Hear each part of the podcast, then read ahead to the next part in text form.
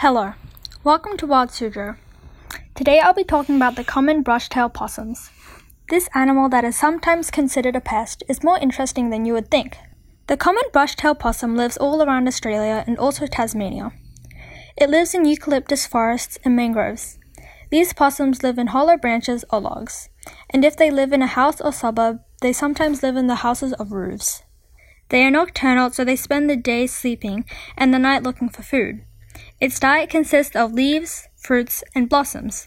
But if it can't find those, it will usually eat whatever it finds. Their predators include dingoes, pythons, foxes, and cats. If they feel attacked, they will make screeches or sounds in an attempt to scare the predator. These animals mark their territory with scents. The possums can start breeding when they are around the age of one. After 18 days, the possum will be born.